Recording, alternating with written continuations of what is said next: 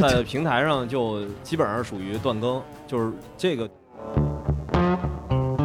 听众可能听起来比较奇怪啊，啊，就是因为主播后台呢是有一个留存率的表格，嗯，然后这表格呢，只要你停过一个星期，上面就会出一窟窿。哦，对，所以如果你不是稳定的周更，嗯基本上这个数据流失都会很严重。都会很严重，那对完了。所以咱们就没稳过。就没稳过，而且我意识里啊，我还以为有一个月的这种间隙呢。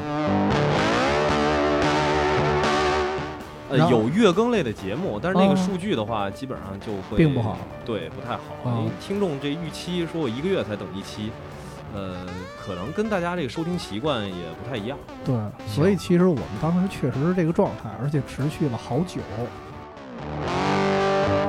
嗯，然后经常是应该属于断更。